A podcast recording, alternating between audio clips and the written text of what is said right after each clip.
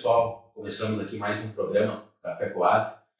Hoje nós vamos conversar com Francis Matias, Francis que é um dos diretores da Céu e Terra. Por sinal, estamos aqui nos estúdios da Céu e Terra fazendo essa gravação e tendo essa conversa com ele. Francis vai contar um bocadinho da sua trajetória, é, desde que ele chegou aqui em Portugal, veio por um motivo muito específico, que foi o desporto, e depois Deus foi direcionando a vida para outros caminhos, inclusive hoje desenvolve um trabalho ministerial muito frutífero aqui no norte de Portugal, mais especificamente no Porto.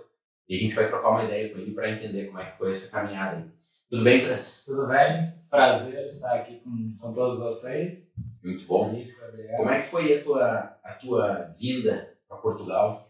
Teve uma motivação muito direcionada para o desporto, para o futebol, não foi? Sim.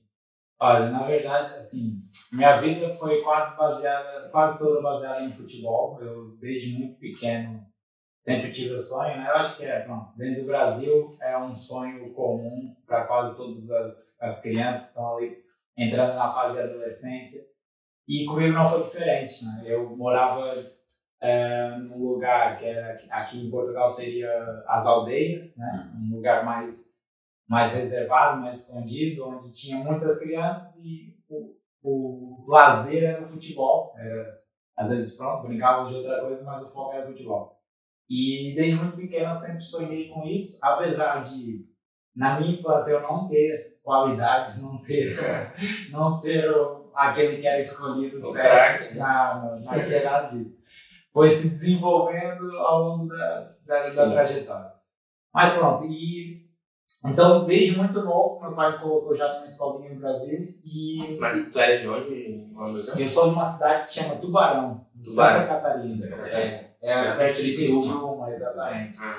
Um, não é, por muito que seja um nome estranho, não é uma cidade que fosse como se fosse aldeia, é uma cidade metrópole, uma cidade que tem. Sim, uma cidade organizada. É. Então, pronto, e lá tinha uma escolinha, a escolinha do Figueirense, que é um, um dos times de referência, uma das equipas de referência em Santa Catarina. E o meu pai me colocou a partir dos 7, 6, 7 anos. Uh, e ali é que eu fui começar a desenvolver o futebol e, e tudo mais.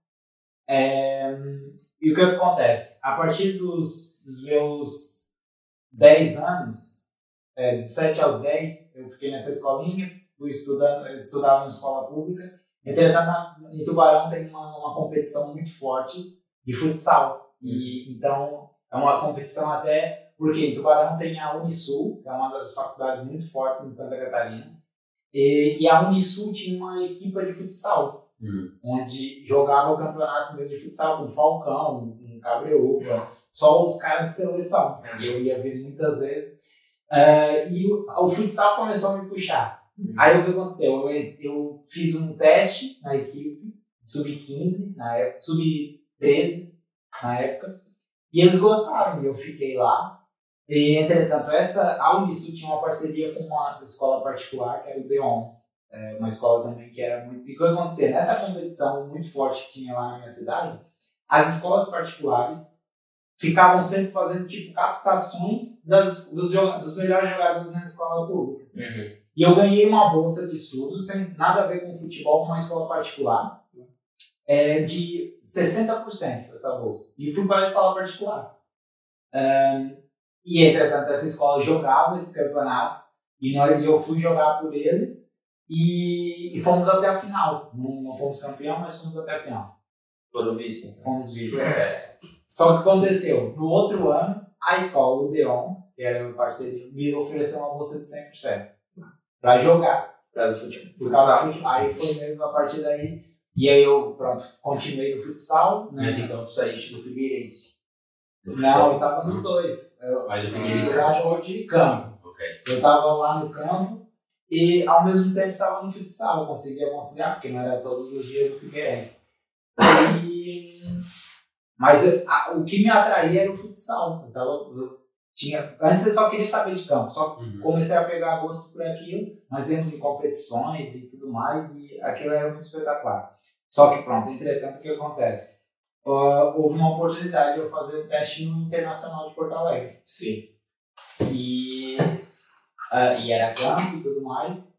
Ah, e eu já, aí eu já tinha meus, meus, 15, meus 14. Ainda tinha meus 14, 13 para 14. Fui fazer. Olha que incrível. Eu, aí eu já, meu futebol já estava muito desenvolvido, já não tinha nada a ver com aquele. E eu fui uma. No Brasil tem as peneiras, que chamam, né? As peneiras é onde teu, ou teu pai liga, ou teu, ou teu empresário, quem tiver empresário, fala com os treinadores ou os olheiros, e tu vai fazer essa peneira, onde muitos vão fazer. Então, a primeira peneira que eu fui tinha cerca de 800 rapazes Sim. fazendo a peneira. Mas e como é que é? Tipo, eles entram no campo, jogam tempo e saem. tipo, exatamente. Tem uns 30 minutos, Uhum. vários campos, enquanto tá jogando várias pessoas ao mesmo tempo, os olheiros estão vendo cada campo. Depois vai fazendo tipo, vai peneirando mesmo. Uhum. Os que eles não gostam, saem. Os que gostam vão pro próximo Mas jogo. todos os jogos é de meia hora. Todos os Todos os jogos. jogam meia hora. Uhum. Todos os jogos. O cebola não chega em ti, tu tá tramado. É, né? exato. E acontecia muito. Mas Muitas vezes não. é, isso, é, isso já era no. Foi pro Rio Grande do Sul ou lá em Santa Catarina? Isso era no já Inter, no né? Inter. Sim, foi na peneira do Inter.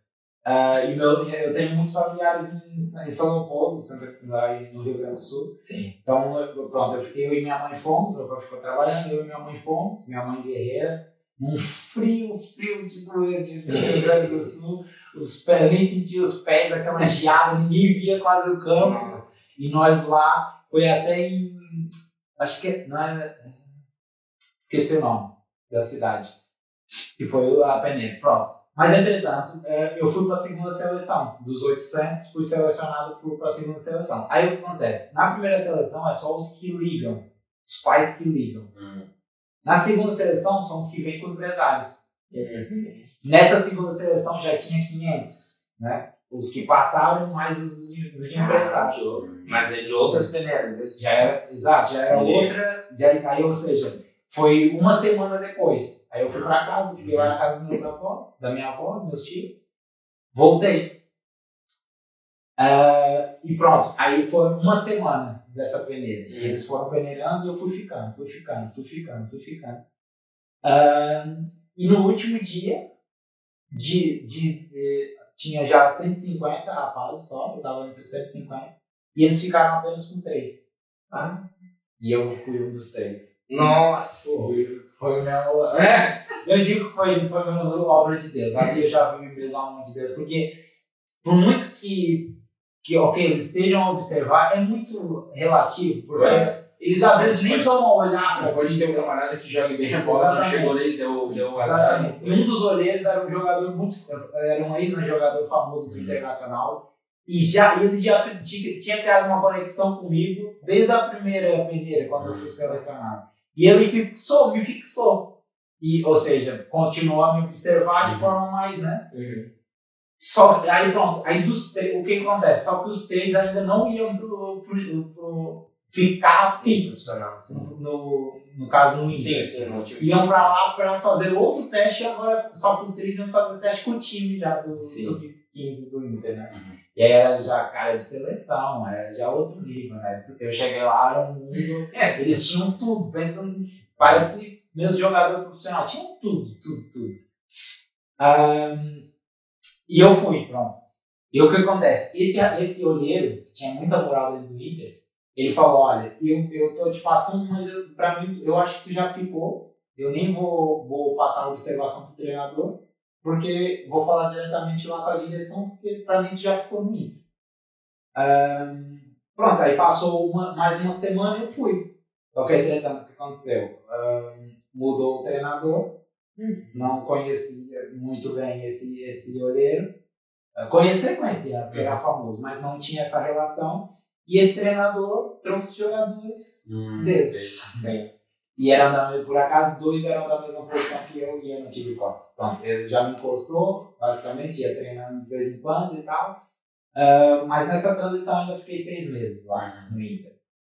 É, e pronto, aí eu decidi sair, meus tios ainda tentaram que eu fosse pro. Fui fazer no, no Grêmio também, uma peneira, passei também, fui lá pra dentro, depois não fiquei lá com o time. Depois eles queriam que eu ficasse no Imoré, sabe o Imoré? do- Sim. Pronto. É, mas pronto. Entretanto, surgiu, já começava a surgir essa oportunidade de vir para Portugal. Aí eu voltei para casa, Fiquei um ano uh, na, na minha cidade, em Tubarão, e fui jogar na, no time da minha cidade. Era o Figueirense. Não, o Figueirense era de Florianópolis. Ah, ok. Eu, eu joguei no, no Ercílio Luz, tinha o time Tubarão e Ercílio Luz, que era, são os dois rivais da mesma cidade, né? Uh, eu joguei, eu era juvenil ainda, tinha idade de 15 anos, uh, e jogando nos de 18. Passei logo pra Júnior, né? Joguei um ano lá com eles.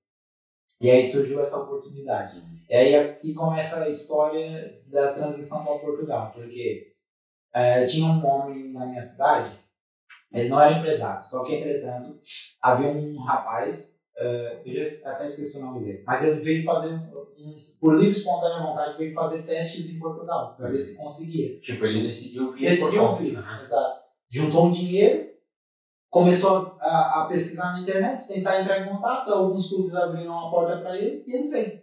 Só que esse, esse, esse homem falou, olha, eu vou contigo. Eram amigos, vou contigo, para conhecer e tal. Ah, e ele veio, fez testes, ficou aqui nos clubes mais pequenos, jogou, ficou um ano ou dois, jogou, etc. Só que nesse ano que ele veio com esse homem, o- esse homem foi vendo a facilidade que era dos jogadores. No, no Brasil é muito difícil, né? Uhum. Para conseguir ser um jogador. Muita competição. É muita mesmo. Só que aqui é, é, é verdade, é mais fácil em termos de acesso aos clubes. Entende? Também porque tem uma população menor, tem menos Exatamente. competi- menos competitividade. Exatamente. Hoje já não, hoje já Uhum. a competitividade já é maior, a Uhum. competitividade, há mais jogadores, Mas mas há 15 anos atrás. não, não, não havia nada disso. E brasileiro vinha com muita moral, Uhum. muita fama mesmo de, né? Era na época auge do Brasil, em termos de jogadores e tudo mais. Ahn, e ele veio e observou tudo isso. E aí o que, que ele fez? Ele pegou e comprou uma roupa, um uniforme todo em Lisboa, do Sporting, de Lisboa, e foi pro Brasil, pra nossa cidade, Tubarão, dizer que era empresário. Começou a se dizer loucura. No esporte. Começou a se dizer que era empresário do esporte. Que barbaridade. Entretanto, ninguém podia desmascarar ele porque o Rafa, o, era Rafael, não lembro agora, ficou aqui Uhum. a jogar. Sim. Ficou aqui, não, não teve mais contato com ele. E ele voltou e voltou dizendo Pois é, aí tipo, parecia que o rapaz foi jogar por causa dele. Exatamente. Criou toda essa, essa fachada. Uhum. E aí ele tinha, pronto, ele tinha todas as possibilidades de falar o que ele quisesse Uhum. e, ia, ia, e era tudo jovem, né? Pensa, tinha 15 anos, eu ia fazer 16 anos. Pois. E era aquele visão que todo mundo no Brasil, jogador tem da Europa, era, Uhum. cara, se eu vou para a Europa, eu tô feito, Uhum. etc, né? Sim. E, e, e pronto, e aí o que aconteceu? Ele começou a pedir, ele começou a pesquisar o que precisava aqui e começou a pedir o dinheiro necessário. Era tudo mentira, mas começou a pedir o dinheiro necessário que ele calculava Uhum. para que nós pudéssemos vir. Então ele pediu passagem, pediu transferência internacional, que é uma coisa que só os clubes daqui, quando tu já tá no clube, pode pedir. Comedi- Começou a pedir para tirar o visto, documentação, dinheiro, enfim. Posso dizer para vocês que ele falou para mais cinco pessoas, ou seis, porque ele também não queria alarido na cidade. Uhum. Ahn, e para todos ele pediu cerca de 10 mil reais. Na época era muito dinheiro. Pois. Eu, quando ele falou, eu já descartei logo. Meus pais, Uhum. não- nós não éramos aquela extrema pobreza, mas tínhamos Sim. uma vida muito, muito pacata, não, não tínhamos hipótese mesmo. De... E para mim, porque por ele ver essa situação, ele baixou para 6 mil. Bah. Hum. Só 4 mil de diferença. É, meus amigos, é, nós nos conhecemos todos, meus amigos já tinham, alguns deles tinham mais condições, e ele conseguiu tirar esse dinheiro de todos nós. Eu nem sei como. Eu Os e outros pagaram os 10 mil? Pagaram. Pô, Todos pagaram o dinheiro que ele pediu. É assim, eu e meus pais até hoje não sabemos como sai, de onde surgiu esse dinheiro, nós, né? mas nós conseguimos dar. É, e pronto, ele comprou a passagem, etc. Viemos para cá, para Lisboa, ficamos numa pensão quando chegamos aqui. E ele saiu, saiu de manhã, nos deixou na pensão, falou: olha, vou no esporte, negociar, ver como é que vai ser a situação de você. No fim do dia ele chega, já é claro que eu tinha do esporte Mineiro, dizendo que, olha, eh, o esporte, por vocês não terem experiência, o esporte vai emprestar vocês, eh, e vocês vão para um clube, satélite. Aqui em Portugal tem muito isso, clube satélite, que são os clubes pequenos, que tem uma conexão com os clubes grandes. Hum. Mas- E ele falou, vocês vão pro, Sporting Flamengo. Hum. Só que não era uma conexão. Tinha por acaso o um nome outro Esporte. de- Exato. E que não tinha nada Só o com o esporte. Flamengo, o Flamengo foi o primeiro clube que o Rafael tinha vindo. Hum. Entendeu? E tinha criado conexões, Mas o amizades. Rafael conseguiu ficar no Flamengo por esporte, por esporte. Não, sozinho. E o camarada só Ele veio com ele. fazendo O camarada exato. não mediou nada. Só que aconteceu. o- A casa que eles ficaram no Flamengo tinham brasileiros, Uhum. se tornaram amigos todos, ele fez amizade com os Sim. caras. Mas assim, então o que aconteceu foi que o Sporting Flamengo é, tinha feito essa, essa, vamos dizer assim, fazia parte dos planos trazer essa galera do Brasil e já dar essa. Não, assim, Não, não, não. O esporte nem sabia. O Rafael chegou. Ah, não. O Rafael chegou por esporte. Tipo, o cara decidiu vir e foi lá e fez um bateu na, por, na porta do esporte e esse cara- Jogou lá. Só que o camarada que voltou pro Brasil voltou dizendo que foi. Foi. E aí o que acontece? Como ele criou essa conexão, ele já conheceu algumas pessoas lá, ele, ele arriscou. Uhum. Sim. Vou pra lá. Cara, caramba. Vou falar e Cara, mas já. já pensa, nós viajamos de uma ponta de Portugal à outra, né? Porque o Flamengo é lá na régua, lá para aqueles lados, nós estávamos em Lisboa, ônibus, pegamos o autocarro, dia todo É, viajando. Vila Real lá. Vila Real, é lá para aqueles lados. Dia todo viajando e tal, quando chegamos lá. Já estava próximo do verão. Aí o que acontece? Nós ficamos na, na, rodoviária enquanto, de- enquanto ele foi na casa. E aí ele chegou. Pronto, nós, eu sei de toda a história porque depois o pessoal foi nos dizendo, depois de Uhum. muito tempo, né? E ele chegou para esses dois, um deles até meu amigo até os dias de hoje, tá aí em Portugal ainda. Chegou para esses dois e falou: Olha, eu tenho três rapazes ali, viemos em três, sim, três rapazes ali e pá, eu preciso de um, de um alojamento aqui para eles hoje. Já era de noite, né? amanhã eu vou falar com o presidente. Pra... Eles não vêm, traz eles. Nós fomos, ficamos lá. Qual era a ideia? Só o, o Flamengo, o Sport Flamengo já tinha falado para o Rafa que tinha a ideia de criar uma equipa júnior. Não tinha. E na época só que era um campo de terra. Uhum. Isso era fora da nossa realidade. No Brasil é muito raro, são muito raros os campos de terra. Sim. Por muito que seja é, relva ruim, Sim. é relva. É, eu, É, é, relva. batida não. É, e nós já chegamos aqui com essa convicção, não, jogar em terra nunca na vida. você- Cara, aí no outro dia ele acordou cedo, foi falar com o presidente. Falou, eu tenho os, os meninos aqui, estão dispostos a jogar custo zero aqui, de graça, não sei o quê. Ah, e nisso ele tinha falado pra nós que nós saímos do Brasil já com, com a, o veredito dele que nós, vinha, que nós vínhamos para aqui ganhar 500 euros, casa e comida, tudo dado pro E esporte. pro, e pro camarada Pro ele esporte. falou que vocês iam jogar de graça. De graça. E de, quando ele voltou, depois o presidente aceitou, claro, mil maravilhas, Claro. sim, brasileiros, vão começar o equipa Sim. júnior, eles vão jogar. Mesmo que seja ruim, Mano, não, É, queria que- saber, deixou. Aí, hum, aí ele chegou na casa falando o seguinte: olha, acertei, vocês vão jogar aqui, vão jogar na equipa sênior, vão ganhar 500 euros, tem essa casa pra vocês, comida, tudo certo. Só que acontece, nós temos que esperar até junho, porque já tava, nós chegamos já numa transição de acabar a temporada Uhum. da Europa, né? É, entrando pro verão. Então, nós só temos que esperar até junho, porque ju, junho e julho começa a nova temporada, para assinarem. Treta, né? Tudo treta. Uhum. Pronto. Nós, miúdos, tá, aceitamos. Ficamos lá. Ficamos a treinar. Tá, começamos a treinar com eles, realmente, com os sênios, já estavam no fim de temporada, quando acabou a época. Ficamos lá na, na casa sozinhos. Os dois também, acho que foram embora, viajar, né? Foram- Ou voltaram para o Brasil, de férias, etc. É, e ficamos lá, ficamos treinando sozinhos e tal. E é o que acontecia? Ele, ah, depois nós vamos descobrir que ele tinha um amante em Lisboa. Então, parte do dinheiro que nós tínhamos dado para ele, ele ia muitas viagens para Lisboa, nos deixava lá sozinho. Uhum. Ahn, isso foram durante três longos meses para nós. Para nós foi terrível esse tempo. Aí o que acontecia? Cada três meses ele tinha uma estratégia. Ele voltava para o Brasil. Por quê? Eram os três meses de turista. sim. Então ele nunca estava ilegal em Portugal. Uhum. E o que acontecia? Quando ele voltava, ele não voltava só por voltar, ele voltava para buscar mais gente. Então ele ia voltar, ganhava mais 30 mais mil reais. exatamente. Tu pegava 3 às 10 mil. Se ele, se ele conseguisse mais, ele Mas ele alocava onde esse- esses jovens? Tudo na mesma era tudo lá. Ia tudo indo pra casa Era tudo acertava. É. Aí o que acontece? Só que nós, nós somos três. É, ele pagava uma renda, que era a pensão. Mas a casa ele tinha Não, a casa era tudo paga realmente pelo presidente. É, porque era a casa do presidente do clube. Nós não pagava, ele não pagava nada. Ele A única coisa- gente Exato, a única coisa que nós tínhamos que comprar era comida. E ele nos deixava, e- mas ele estava com todo o nosso dinheiro, nós estávamos zero de dinheiro. Sim. Uhum, Então ele deixava lá a comida eh, e, e a vida dele. uhum. Às vezes ficava lá com, com a gente uma semana, mas às vezes sumia.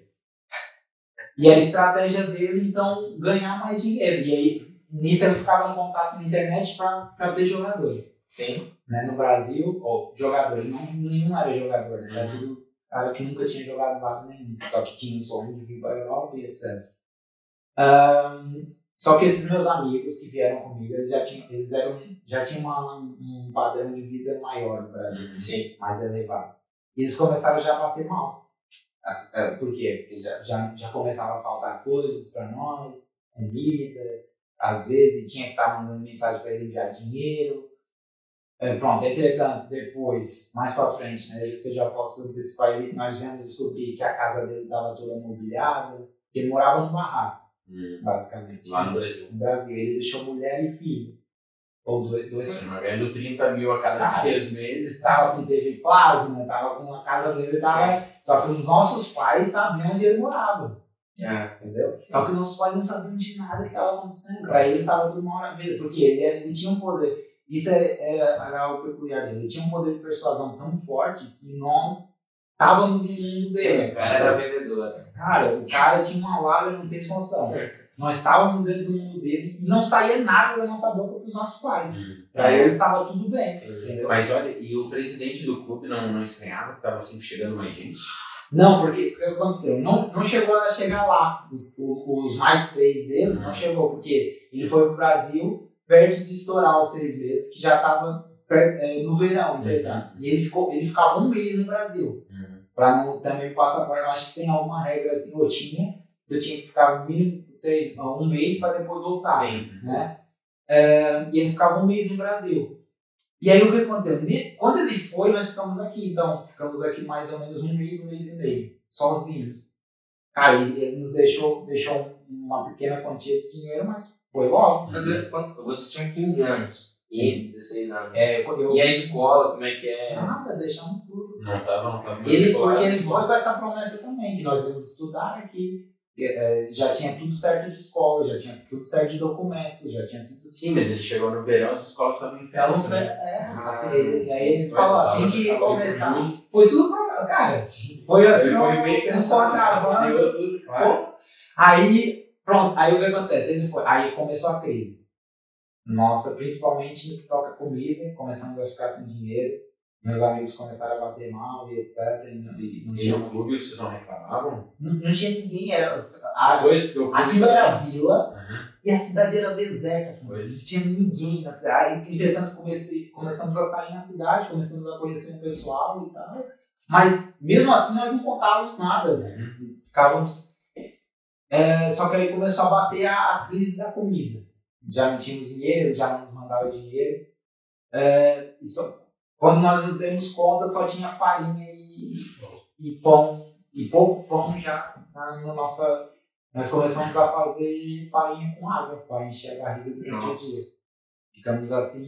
Entretanto, o que acontece? É, eu peguei, um dia saí de manhã e pronto, comecei a, a orar a Deus, né? Nessa situação assim e tal. É, porque nós já, até a farinha tava acabando e eu falei, cara, Deus, eu não saí lá no Brasil para viver isso, não pode. E aí o que aconteceu? Entretanto, eu olhei assim e vi uma padaria, que nós tínhamos feito uma conexão legal com o cara, o padeiro, Uhum. o dono, né? E, e fui lá falar com ele. Falei, olha, estamos passando por isso, isso, isso. É, será que no fim do dia vocês não podiam liberar os pães que sobrarem pra gente levar e poder comer e tal? E o cara, o cara fez muito mais do que isso. O cara ficou desesperado, né? Ficou com a nossa história e pegou e começou a nos dar tudo. E às vezes ia lá ver como é que a gente estava Começou a cuidar de nos ajudar. é. Entretanto, ele já estava para voltar. É, isso, isso durou duas semanas ou mais, ou mais um pouco. Ele estava para voltar, é, só que os, os, os que vieram com ele. Ah, não, é o que aconteceu. um, ele foi e começou, ele viu que as coisas estavam ficando feias para lá, porque nós estávamos já a descobrir coisas. Uhum. E aí os nossos amigos, meus amigos começaram já a soltar coisas para os pais. Uhum. E aí eles começaram a cobrar desse, desse homem. Ahn, aí, quando ele tava para voltar, ele pegou e foi esperto. Ele não, já não conectou com o clube de lá mesmo, Uhum. mas foi com o outro clube que o Rafa também passou, Uhum. que era o Pedroso, que era aqui do Porto. E ele foi diretamente para lá e já trouxe mais três. Uhum. E aí ele falou: Então esses outros três ele nem levou pra lá vivo, ele já lá, trouxe já veio direto pro Porto. E aí eu, ele falou comigo, Francis, traz, vem, venham vocês três para aqui, que eu arranjei clube, é outro clube, esse aí, aí inventou uma desculpa, Hum. dizendo que o presidente fez alguma coisa, não queria pagar vocês, não sei o quê. Nós viemos, pronto, ele mandou dinheiro e nós Vai fomos. pagar que dinheiro? Uhum. Não chegava nem dinheiro. Não, ele, era- ele, cara, ele era muito bom nisso. Nossa. Na ruindade ele era bom. E aí nós íamos pro Porto e o Pedro, tipo, nos acolheu, né? Tinha uma casa lá, ficamos todos na casa, na época tinha já muitos brasileiros lá dentro. É, e nós ficamos lá. É, começamos a treinar. Aí entrou outra dificuldade, que é, nós, como por sermos menores de idade, nós tínhamos que ter uma procuração Pois, alguém aqui em É Portugal que se tornasse responsáveis por nós, é, para que nós conseguíssemos jogar se nós fôssemos português, né? Tivéssemos alguma filiação, ou avós, etc. E nós não tínhamos nada disso. Ou seja, ficamos, já estávamos esse tempo sem jogar, ficamos mais um ano só a treinar, Mas a treinar no Pedroso. entendeu? Aí já tava com- já estávamos com 17, só podíamos jogar com 18. E ele. Mas você sobreviveu com esse dinheiro, com esses valores que ele ia Era liberando. Só que ele nunca estava conosco. E o que aconte- acontece? Aí entra aqui a história do meu querido amigo Miguel. Foi o cara que nos abraçou também. Porque, entretanto, quando acabou a época no Pedroso, eh, os brasileiros foram tudo embora, a casa ficou vazia.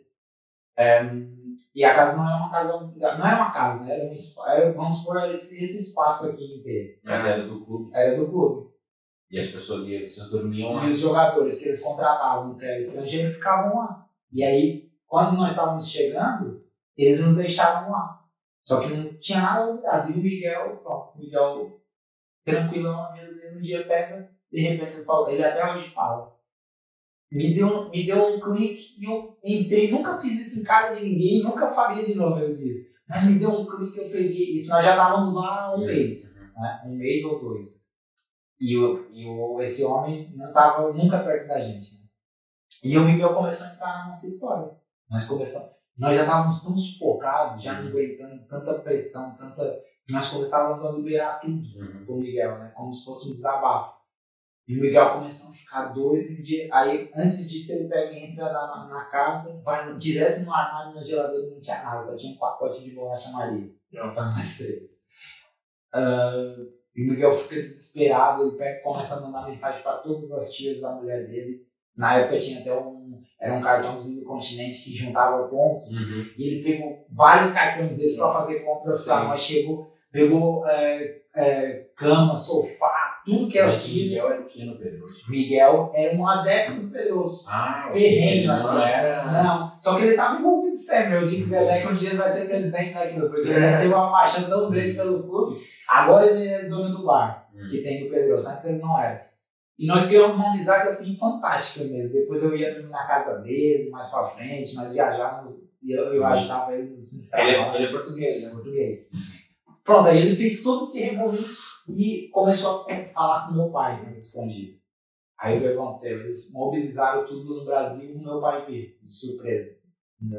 E esse homem não tava, entretanto tava em Lisboa e de repente meu pai chega. Nada assim, depois de mais pra frente, meu pai chega.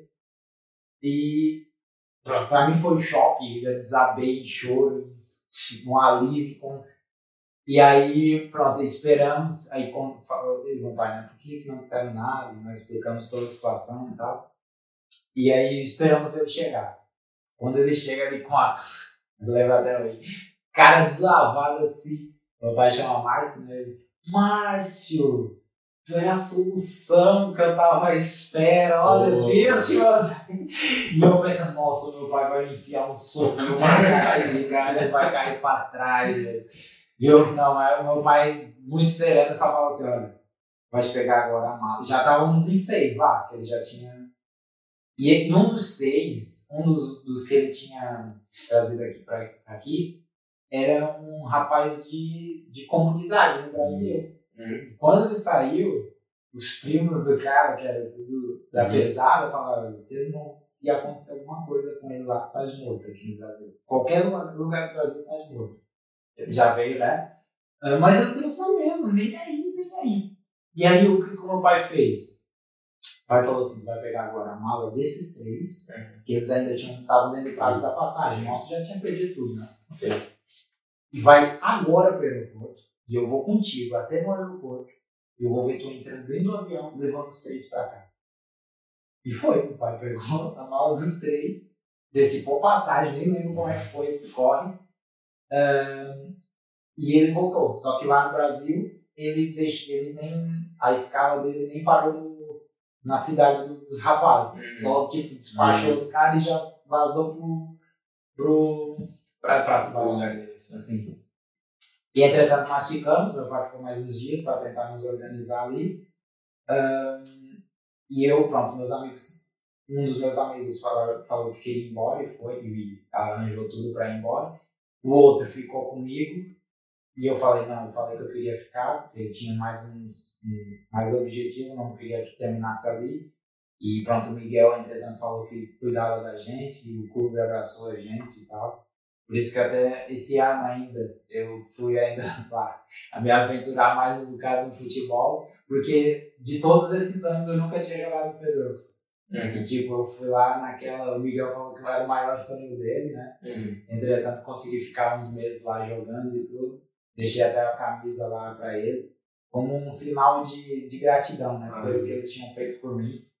Ah, pronto, mas eu fiquei lá a treinar um ano, porque nós não tínhamos documentos. Sempre naquela espera de algo, um contrato. Nós precisávamos de um contrato agora, o desespero era esse. Ah, eu, eu logo subi pro sênior, fiquei treinando no sênior e o, e o treinador do sênior conheceu um outro empresário que me conectou ao Leixões. Hum. E eu ainda era menor de idade, ainda não tinha feito 18. Já estava a treinar e tal. Ahn, e eu fui. Fui, pra, fui pro Largo Leixões, que era em Matozinhos. Fui morar lá, pronto, conheci esse empresário, etc. Ele fez a conexão. Eu fui pro Largo de, dos Leixões. E o meu amigo ficou. Ficou lá no Pedroso e tal. Entretanto, nós já já estávamos a conhecer uma igreja. Ahn, ali que era ali na, na Ariosa, tinha uma sede no Marquês. Nós íamos nessa igreja, começamos a fazer muita amizade já, conexões, etc. Mas continuava sem contrato. Continuávamos sem contrato. Nós continuávamos naquela. Mesmo, mesmo esse contrato sem contrato, ilegais. Pois. Mas esse contrato que o empresário fez com o Leixões não foi pra. Não, não havia ainda o contrato, mas que eu fui. Primeiro houve essa conexão e eu fui para fazer um teste no Leixões, para ver se o Leixões ia me querer, né? E aí o que acontece? Eu, eu fui, mas eu fui para a equipa sub-23 do Leixões, sub ou sub-18, né? Que eram os júniors. Fui, ah, comecei a treinar. Comecei a treinar, fiquei uma semana. Aí no, no, no fim da semana ia ter um jogo contra o Sênior, do Leixões. Na época o Leixões estava na primeira divisão, em Uhum. Portugal, Sênior. Eles estavam na pré e etc. E eu não tinha ficado ainda. Fiz o jogo. Fiz o jogo. E no fim do jogo, o, o, o, o treinador dos sêniors falou pro presidente que queria que eu ficasse. Eu nem tinha ficado no jogo ainda. O treinador falou, assina com esse, com esse rapaz. Pronto, aí, entretanto, teve uma reunião, eles iam me dar três anos de contrato, só que eu não ia pronto, ia me dar casa, alojamento, né? Possivelmente quando eu assinasse ia ter um salário. É, só que eu tinha que completar 18 para poder assinar, ser maior de idade. Sim. Pronto, continuei a treinar no- nos júniors, entretanto. Na reunião, o Miguel tava já. O Miguel tava comigo, né? Uhum. Conectado a esse empresário, entretanto, na reunião ah, nós fomos pro. Ele foi, esse empresário foi fazer a reunião com a direção do Leixões ah, e saí da reunião dizendo que eu estava dispensado do Leixões. E eu fiquei. E eles não deixaram o Miguel entrar. Pronto. Eu não, eu não entendi nada. Ele falou, não, não se preocupe com isso, eu vou arranjar outro clube, não sei o quê. Mas eu fui mesmo abaixo, porque Já tinha passado por tanta Claro. coisa. Pois. Agora que eu tava tão perto, eu tava, Uhum. né? E, Se eles iam te dar um contrato. e, e um time de primeira divisão, eu falei, pronto, é agora. E eu fui mesmo abaixo. até me levou depois daí pro Vitória de Guimarães, mas fiz treinos horríveis. Já nem tava com cabeça. Mas aí eu voltei, voltei pra aqui. Entretanto, conheci, já conheci muita gente da igreja, já tava na igreja em Matozinhos, do pastor Fernando. É, conheci a Gina, a Gina depois. Aí eu. hum, a Gina também é outra pessoa que me ajudou muito aqui que entretanto deixou morar na casa dela, depois que eu voltei lá de, de Guimarães. E uma dessas eh, caminhadas no verão, eu ali tranquilinho, ali na praia de Matozinhos, encontro o diretor do Jânio Leixões. Perguntava, o que aconteceu de fato? O que aconteceu é que o empresário tinha pedido dinheiro para eu ficar no Leixões. E o Leixões era óbvio que não ia pagar. Uhum. tinha acabado de chegar Pois. não tinha conhecimento nenhum, Claro. eles não iam pagar para eu ficar. Iam me dar um salário, mas não iam pagar. Uhum. Ele falava, França, mas foi com muita pena. Nossa, mas não tinha hipótese nenhuma. Eles não poderiam ter falado diretamente contigo. Mas ele, eu, eu tinha assinado com ele.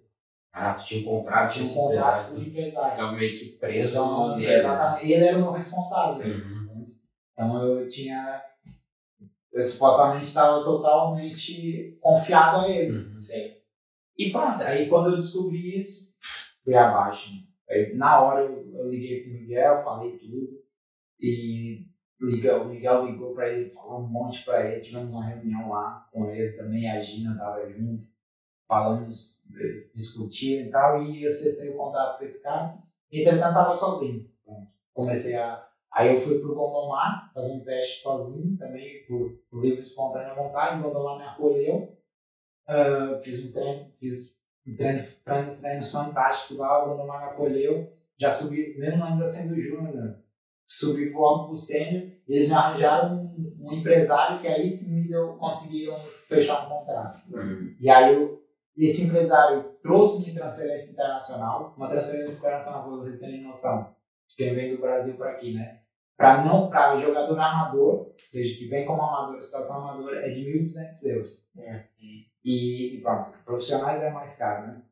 É, e eles pagaram isso Mas isso transfere de quem de clube para Mas tu tinha vínculo com o clube lá? Tinha, tava no Ercílio Luiz, nesse clube da minha É. cidade de Mas quando tu saíste de lá, não rompeste o vínculo com esse Eu rompi, só que eu tava como, é, como se eu tivesse federado a, a, a CBF, por por eu ter registro na CBF. Não é o, o, registro, o registro do clube, é o registro da CBF. Da Então eu Confederação tenho, que, Brasileira de exatamente, eu tenho que sair de tirar o vínculo da com para a Europa. Exatamente. Então todos os jogadores, a maioria da- das crises dos jogadores que da- de lá para aqui é esse. Tá, mas se tu não faz vínculo lá com a CBF, então tu pode criar um vínculo aqui. Sim, não, aí eu venho mesmo como não tem que pagar nada, Uhum. como jogador amador. E como eles, como eles, eles ficam, ficam a saber que tu tens o vínculo? Porque, Porque tem um número de registro. Quando, quando eles vão fazer, por exemplo, a, a ligação né, para me conectar ao, à Federação Portuguesa, eles vão ver a aparece. origem. aparece. Eles vão buscar o teu nome. Exatamente. E aí, se eu não tiver, o clube fica como clube formador. Uhum. E aí, mesmo que um dia eu seja vendido, o clube, a- até os 23 anos, ele pode ser meu, como meu clube formador. Se um dia eu Uhum. for vendido, o clube sempre ganha. Uhum. Até, o, até o último clube que eu vacinar, o clube sempre ganha. Ele ganha uma porcentagem da negociação. Exatamente. E aí pronto, aí o Gondomar me abraçou, eh, joguei, fui, joguei dois anos no Gondomar, entretanto depois fui para outro clube, eh, também sempre na CNS, que já é era a terceira, na época era a terceira divisão, né? Eh, pronto, aí o que acontece? Aí daí é que começa uma transição de propósito de Deus diferente do que do meu sonho. Mas quantos anos tu tinha quando começaste no Gondomar? no Gondomar eu tinha 18. Foi aí que eu fui jogar. jogaste dos 18 aos 20 lá. Sim. Aí eu já pude assinar contrato, né? Uhum. E, entretanto, eu fiquei morando também com a Gina. Ela, Mas ela era, ela era era portuguesa da igreja. Me acolheu como uma mãe mesmo. Mas era uma obreira lá, né? Uma ovelha. Sim. E fizemos essa conexão. Ahn, e eu fiquei jogando lá. Entretanto, ela conseguiu me ajudar. Ela trabalhava em escola, conseguiu me ajudar a voltar a estudar também. Estudei um ano aqui na escola de Portugal, no décimo, no décimo fiz o décimo, tive que voltar um ano. Uhum. É, e pronto, aí eu fiquei no Gondomar com esse empresário e etc. E fui para outro clube, da mesma divisão no outro ano. Por quê? Porque era um projeto que esse outro clube tinha que subir para mais para a segunda liga. Sim.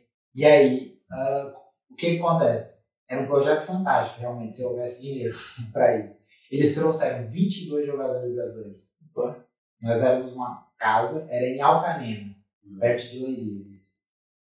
Ah, era uma Mas então tu saíste do Gondomar aqui do. Porto e foste fui para Leiria. Ah, fui eu e mais um amigo até na época, que estava aqui também.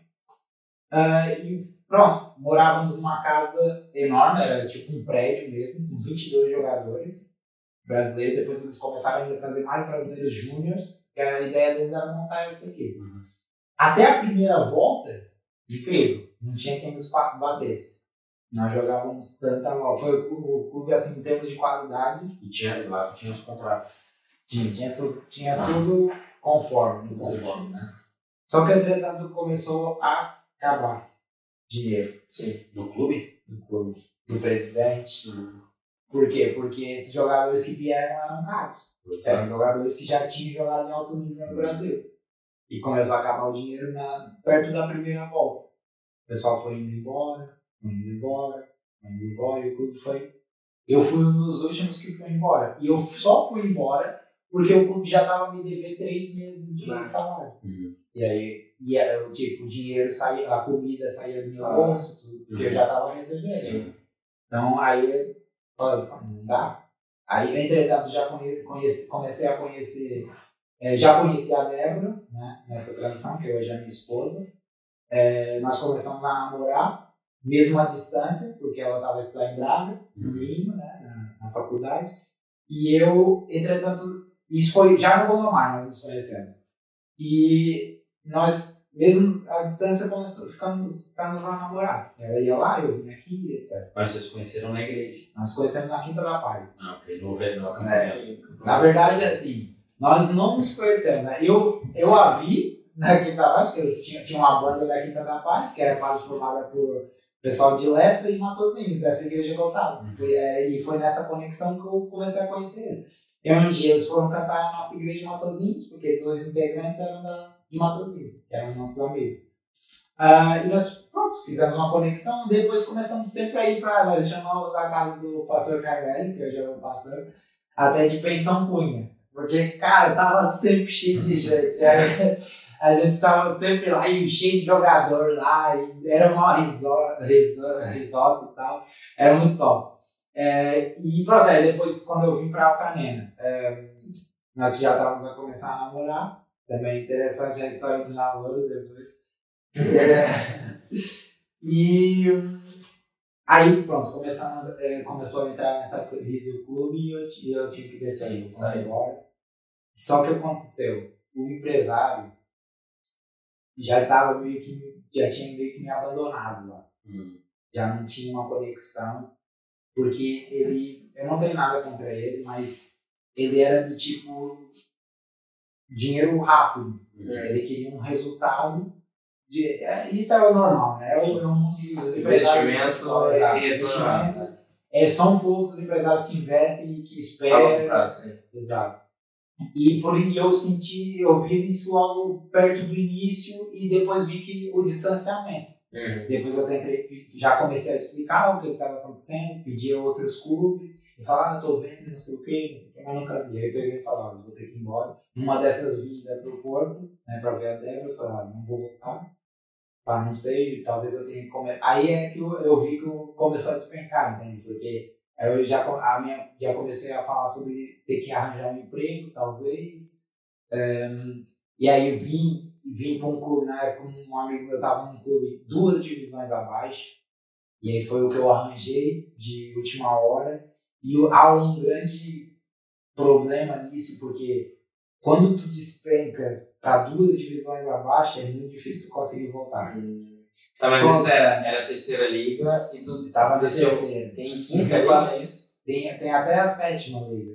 É as distritais, né? Uhum. Ah, E o Mas Porto é uma. no Leiria que tava na primeira. Eu tava na terceira divisão. Na terceira. Eles tinham um projeto pra subir pra Pra segunda. segunda. Tá. E o projeto tava andando, porque até o primeiro Ah, por turno, isso que veio- é, por isso que vieram essa 20, galera 20 toda, mas ninguém ganhava da gente. Que o objetivo era subir da terceira opção. Mas Inclusive, até um caso, o Leiria, até o Leiria fez um, tem um estádio fantástico. Foi na Euro em 2000 e quando Portugal Uhum. Eh, jogou e tudo, né? Foi pra final, eu acho, algo do gênero. Hum. E o, e o Alcanena eh, tinha um histórico de 26 anos sem ganhar, nunca ter ganhado o Leiria. E nós ganhamos de 1x0 com o gol meu, contra o Leiria. E era um, era um time, assim, uma equipe que não tinha comparação. Só que acabou, começou a trabalhar o dinheiro, o pessoal foi indo embora. E eu fui, como eu falei, fui um dos últimos a sair, que já estava já tava beirando o quarto mês sem receber. Mas essa transição, quando tu vieste pro Porto e acabaste aceitando ir para um clube de duas eh, Divisões duas abaixo. divisões abaixo, então, na verdade, saiu da terceira para quinta. Aqui. É. Entrei no mundo distrital. É o que todos os jogadores falam, né? Uhum. Quando tu entra, ou tu tem um empresário forte que consegue te tirar, por muito pouco que seja, porque tem muitos jogadores bons no distrital. Uhum. Ou ah, acontece uma coisa fora de série e tu consegue dar o salto, porque senão tu vai ficar. E eu conheço muitos, Uhum. muitos que jogam muito, que estão há anos nessa distrital, não. Uhum. Então, eh, eu fui para duas divisões abaixo, Mas não sai da distrital porque tem pouca visibilidade. pouca visibilidade, porque aí tu já não é um jogador ah, profissional que tem a mente profissional. Porque na distrital tu tem que começar a trabalhar. E conciliar a tua vida, trabalho e Tipo, futebol. seria mais amador, assim, o futebol é um futebol amador. complemento. Por muito que seja eh, federado, Uhum. tu tem o registro, é, um, é amador. Mas que Só trabalhar começa- porque paga pouco. Paga pouco, é ajuda de custo. É, sim. Ajuda de custo. Então, ahn, e aí tu, pronto, tu, às vezes tu falta treinos, tu já vai perdendo o teu, teu Sim, porte de trabalhar, tu vai- já se desgasta, cansa. Até porque tem, tem gente lá que tá jogando porque é um futebol, não é pra, pra crescer. Exato, tudo, é. né? Tem muitos, mesmo. E o Porto é um dos, é um dos, da- dos distritos que mais distritais tem. Os outros, Lisboa, Lisboa tem duas, Hum. os outros tem tudo uma, e já logo sobe para essa terceira divisão. O Porto não, o Porto tem cinco. Sim, a possibilidade de tu ficar perdido lá no meio E mesmo a primeira dessa distrital, só de 20 equipes, só sobe uma. Tem clubes que estão há 6, 7 anos fazendo investimento caro, Uhum. porque tem clubes na distrital que pagam 500, 600 para jogadores, e não Mas o sobe. objetivo de pagar é justamente com subir. o suba, né? Mas não sobe. Sim. Porque, pronto, como é, tem jogadores muito iguais nessa Uhum. divisão, é, é muito da, do- de como o clube vai.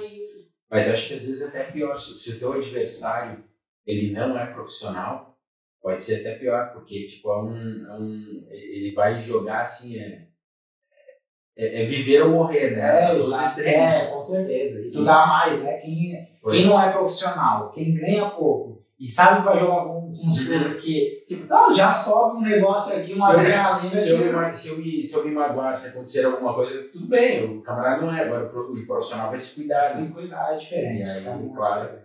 É, não, e tem, um- tem um outro lado também. O cara ele não tem nenhuma perspectiva de subir. Então, se ele Sim, tá. aquele, aquele que Pô, não o Francis é. não tá me passando a bola, o cara tá. Ah, vou esquentar, eu vou embora. né? Tem muito, tem muito, tem muito. E aí os caras estão ali direitinho no que a time. qualidade, a qualidade geral do jogo também vai, É, vai cair. Né? Isso pra quem quer ser profissional acaba sendo muito Ah, difícil. é muito difícil. E aí, Mas quando- não conseguiste então sair da distrital. Não, entretanto, nunca mais voltei. E quantos Aí, anos eu você subi distritais, é, entretanto eu conheci, eu joguei nesse clube que era o Lavrense. No outro ano fui para outro clube, é, que era o Nogueirense, que já era uma distrital acima da que eu tava. No outro ano é, eu fui pro Foz. E foi no Foz que eu pronto, conheci um, um treinador. Eu desci uma divisão de novo no Foz. Mas, em, eh, ou seja, nós já estávamos na quarta, né? Tava na quarta distrital. Faltava só uma pro, pro, pro último mesmo. E com esse treinador nós subimos quatro anos seguidos.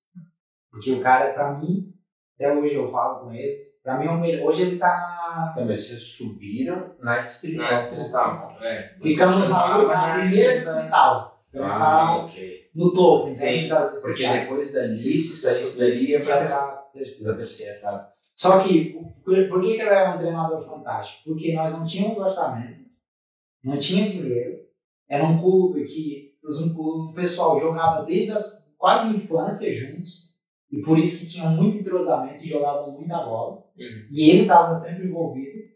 Mas, e ele, sem esse orçamento, com a mesma equipa todo ano, conseguiu subir as divisões todas que eram necessárias. Mas, tipo, na Distrital eram tudo amigos, então, assim, o clube. Era, era tudo pessoal da Foz, né? Eles Aham. eram os fauzeiros. É. É, e, mas foi um clube assim que eu me identifiquei muito, gosto muito das pessoas que estão lá também.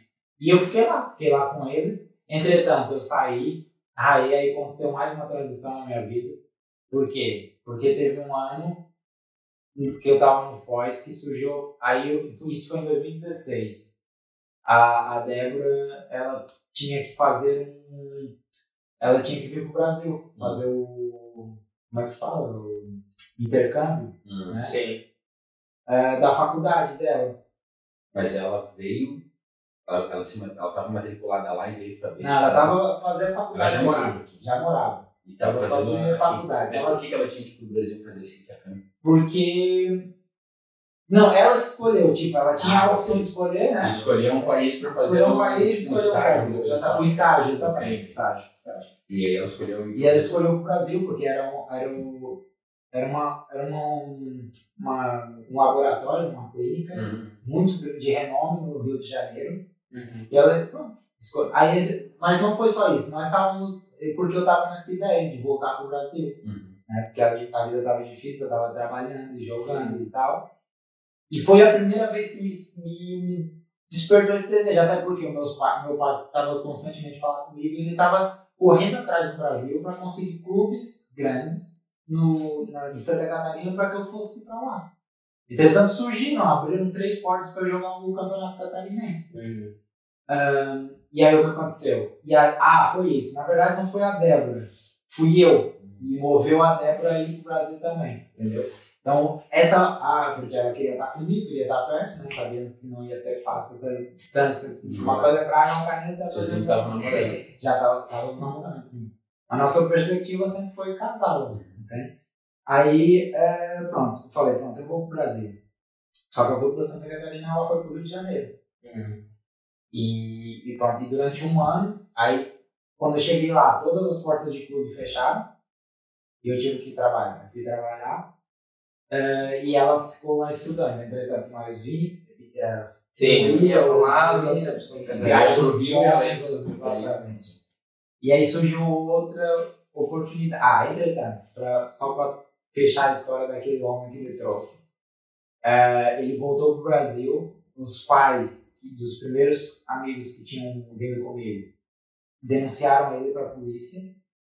Já foram descobrir que ele já tinha feito falcatruas dentro do próprio Brasil, em Rio Grande do Sul, já tinha enganado muitos, muitas eh, pessoas lá, jogadores, em outros estados do Brasil. E aí começou a ser caçado pela polícia. Fecharam todas as possibilidades dele voltar para a Europa. Primeiro, foi o o. Uhum. E depois de uns anos conseguiram caçar ele. E eu, acho que até hoje ele está preso. É. Conseguiram pegar ele. Porque esses pais foram mesmo Sim. assertivos, né? Sim. É, e, e pronto, aí nós fomos pro Brasil, entretanto eu conheci outro empresário, porque eu tenho um imã para um imã de ingenuidade de acreditar as pessoas, tinha, né? Que me trouxe para Espanha nessa transição. Quando estava esse ano, estava no Brasil. 2016, que eu estava no Brasil, conheci E esse empresário. esse camarada, conhece a Débora. E aí tu viaja pra Espanha, a Débora ficou no Rio. No Rio. Por quê? Porque a ideia era eu vir fazer o teste na Espanha. Se eu conseguisse esse contrato, nós já vínhamos morar direto na Espanha. Uhum. Entendeu? Ahn, e pronto, e o que aconteceu? Ele, esse, só que esse era diferente, porque o- ele, tinha, ele já tinha trazido três para esse clube da Espanha e eles tinham ficado. Com contrato, com tudo, com casa. Mas não era, não era focatua que nem o outro, era um empresário Era sério. falcatrua, mas Ah, depois é? que nós que Ah. era. Mas esses que ficaram, então foi Foi casualidade. casualidade. Ok. Exatamente. Porra, calhou ali bem. Uhum. Ahn, E aí veio do Brasil pra Espanha. Exatamente. Veio do Brasil para Espanha. E pronto. Aí o que aconteceu? Eu vim, vim, vim para Espanha. Ah, aí fiz o teste, uma semana de teste. Paguei de novo, passagem. Só que esse não pedia muita coisa. Paguei passagem e, e estadia. Pronto. Arranjamos o dinheiro, vim, fiz o teste. Os caras gostaram. Só que acontece, eles queriam que eu ficasse já, porque eles eles estavam eles estavam para subir de divisão. Uhum. E eles estavam entrando em uma fase de subida. Uhum. E eles queriam que eu ficasse logo para a fase de subida. Só que esse empresário queria que eu voltasse para o Brasil para tirar o visto para poder voltar. E aí foi aí que eu comecei a sentir um, um cheiro, porque eu já tinha, já tinha passado por Portugal. Sim. Não era muito diferente a, a forma de conseguir visto no- na Espanha. Ahn, ele falou, não, deixa eu voltar para o Brasil, vamos, já falei com o presidente, tá tudo certo aqui, vai ter um contrato, vai ter, vamos para o Brasil, não sei o quê. Pronto. Eu falei, pronto, mas eu, eu vou, dessa vez eu vou me antecipar. E eu vou tratar todo o visto no Brasil, Uhum. vou, e só, eu só quero que tu marque a passagem. Ele falou, não, não se preocupe, tá. Voltei pro Brasil. Fui pro Rio Grande do Sul, tem lá o Itamaraty, tem lá a possibilidade de fazer. Fiz uma correria de uma semana doida para conseguir o visto. Porque eu precisava Mas é um visto. Era um visto rápido. Um Mas visto, é um visto de trabalho normal? é, era um visto de. Eu vim com o contrato tudo Uhum. deles. Tipo, mas não é um visto para trabalho com desporto ou qualquer coisinha. É tra- Era de, de desporto. Ah, era, é específico. específico. Por isso tinha até um prazo. Por quê? Porque quando eu chegasse na Espanha, eles, eu- aí é que eles iam renovar. Uhum. O que acontece? A, a, a treta dele foi que ah, o contrato, que eu, se eu fizesse na Espanha, ia demorar três meses para sair. E aí eu já não ia conseguir jogar naquela fase. Então eu tinha que vir para o Brasil que ia demorar uma semana para sair. Realmente. Voltava para Eu jogar. voltava. E eu fiz tudo. E realmente saiu uma semana. Uhum. Só que quando deu. Quando caiu o cartão, que era para eu voltar para a Espanha, o cara some. O cara já estava dentro da Espanha, tra- trazendo mais jogadores. Só que acontece, estava dentro da Espanha, mas foi barrado no, no aeroporto. Porque ele já tinha denúncia da Polícia Federal Uhum. E o, o- não sei se é o CEF, mas na a polícia, essa polícia que fica nos aeroportos, Uhum. é, conseguiu caçar ele e ele ficou du- uma semana com os, com os rapazes que ele levou preso dentro do aeroporto para ser re- recambi- recambiado. Né? Uhum. E morreu, foi por. E Foi, aí ele foi deportado, mas ele Foi deportado. E lá no Brasil prenderam ele. Não prenderam. Eu, Uhum. eu acho que não. Depois, entretanto, eu não consegui mais contato com ele. Mas tu não conseguia contato direto com o clube? Consegui, tentei de tudo. Só que acontece, eu já não tinha dinheiro para voltar. E, E o clube não conseguia pagar. Entende? Eles falavam, faz, faz um esforço, nós vamos. Eu, o, eu falando com o diretor, eu estou aqui falando com o presidente, nós estamos tentando te manter o máximo aqui possível, mas faz um esforço para tentar. E eu tentei muito, tentei mover o mundo, mas não consegui. Porque a minha ideia era a seguinte, cara, eu tenho que tentar ir para Portugal, porque se der ruim lá, para Espanha, Espanha. porque se der ruim, eu caio em Portugal. Sim. Tá, eu sou, tá, o Fulgor já sou, Sim, sim. tava tudo lá, já tem. Só que não consegui voltar. E pronto, aí entretanto. E, mas ninguém prestou dinheiro pro bilhete aéreo, né? Nada. Foi, foi uma fase assim muito difícil, porque entretanto o que acontece? Já não tá muito barão. Meus pais já estavam morando em Florianópolis, não conheciam ninguém, Pois, pois. tava naquela. É, fica distante. Pô, e pronto, aí eu falei pra Débora, olha, é, fomos mais uma vez enrolados, enganados e tal. É, entretanto, eu acho que ele também tinha ficado com dinheiro nosso. E pronto, aí o que eu fiz? Eu comecei a trabalhar lá, falei, olha, eu vou juntar o dinheiro agora para comprar uma passagem e voltar para Portugal. Para trabalhar, entretanto, a gente fixou na ideia de casar. Aí até porque foi uma ideia de casar conjunto, né? Ela tem uma gêmea, nós íamos querendo casar conjunto. E aí elas falaram, olha, a irmã dela falou, nós já marcamos data. O ano que vem. Mas a irmã ficou aqui esse tempo todo. sim, sim, ele E o noivo, o com- noivo da irmã também tá ficou aqui. tamo tudo aqui. Família toda, né? Só Uhum. ela tava e Débora lá. E aí a Débora falou, pronto, eu vou. Juntei o dinheiro, comprei passagem, falei, eu vou. Eh, falta, faltavam quatro meses, nós não tínhamos, tínhamos zero para casamento. Casa zero, tinha tudo zero. Quatro meses para. Cinco meses, não. Eu fui para lá em, em março de De 2016. 2017. 17. 2016. Fui pra lá em março de 2000. 2017? Acho que foi. Não, eu voltei, voltei para Portugal em 2017. Então foi em 2016. É. E. Cara, agora eu já, já tô baralhado. Eu casei em 2016. 2017, Exato, em 2016 eu voltei. Isso foi em 2015. Ah, ok. ok? 2016, março de 2016 eu voltei e ia casar em setembro. Uhum. Já tava marcado, eu não tinha dinheiro nenhum.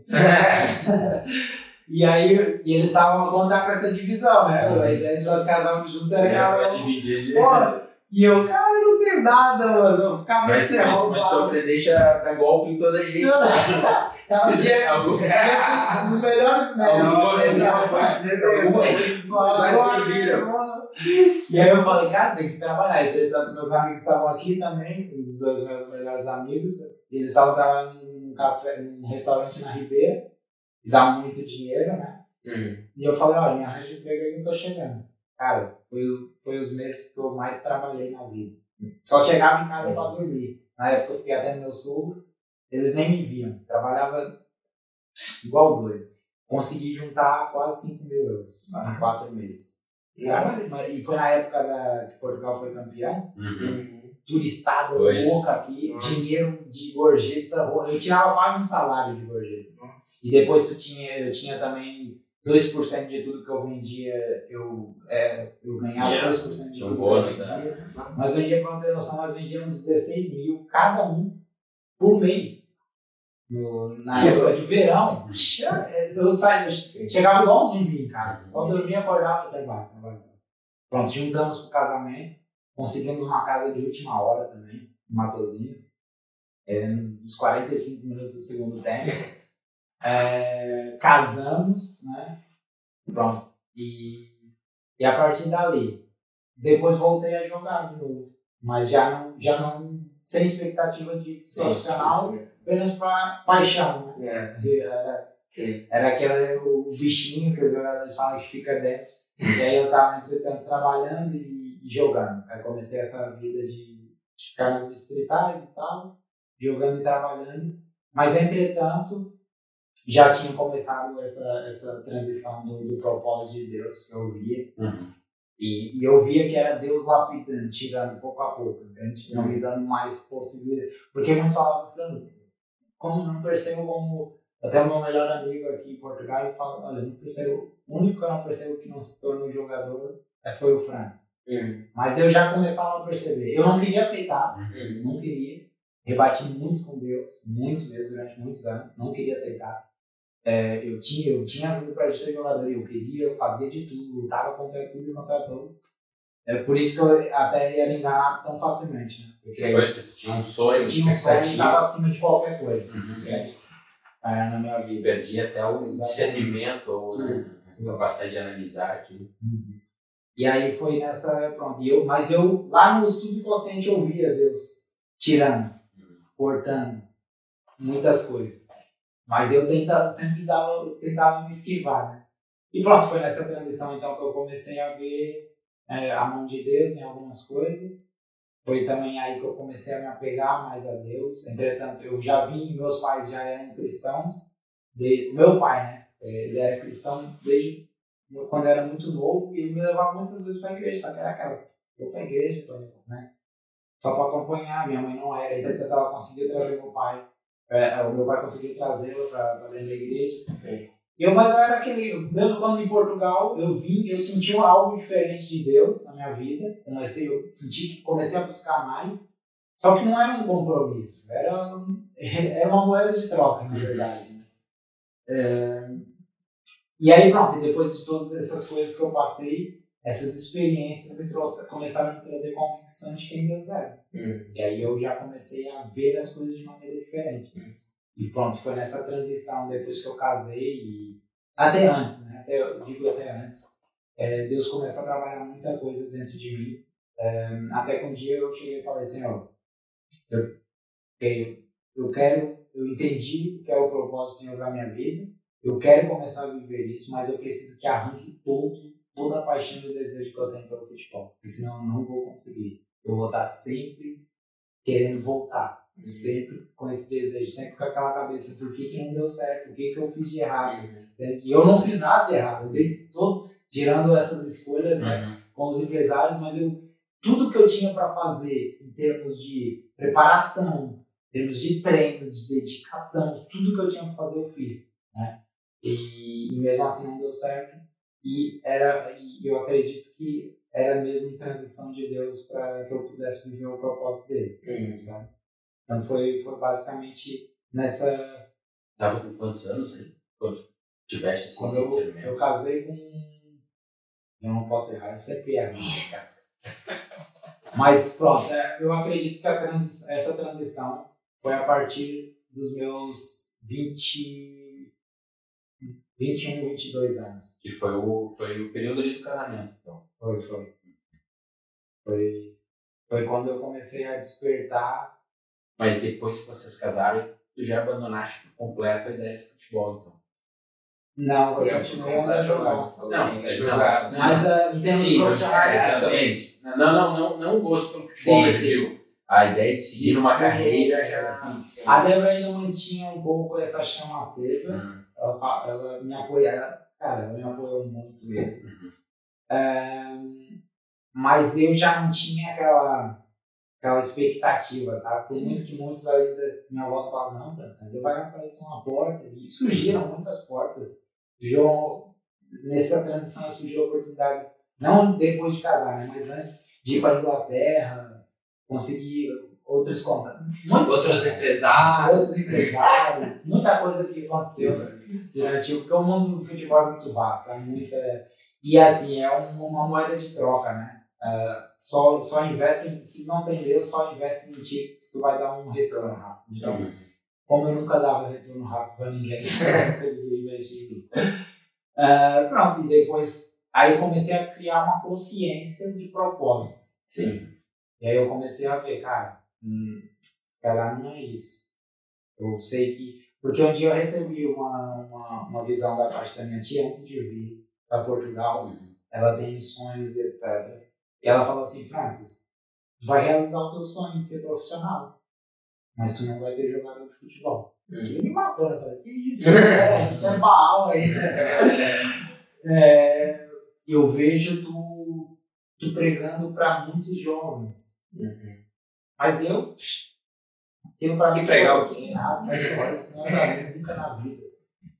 E muitos anos depois eu vim ver que Uhum. era uma realidade. Sim. Entende? E aquela profecia, né, aquela visão que ela tinha tido, começou a se tornar uma realidade e Deus começou a me dar essa consciência. Começou a colocar pessoas na minha vida intencionais que viviam o reino e que estavam agora me mostrar que, cara, o meu verdadeiro prazer era em Deus, nas coisas dele. Não era o futebol. Porque o meu, o meu mundo era esse. Eu acreditava que se eu não fosse jogador, nada mais no mundo me faria feliz. Sim. Ok, então na verdade tu tinha um ídolo. Eu tinha um ídolo. E o futebol era teu ídolo. Exatamente. Só que eu não.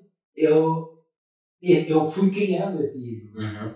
Porque quando eu cheguei em Portugal, muito novo, eu tinha um sonho vi- vislumbrado, mas para mim não era um, um apego, entende?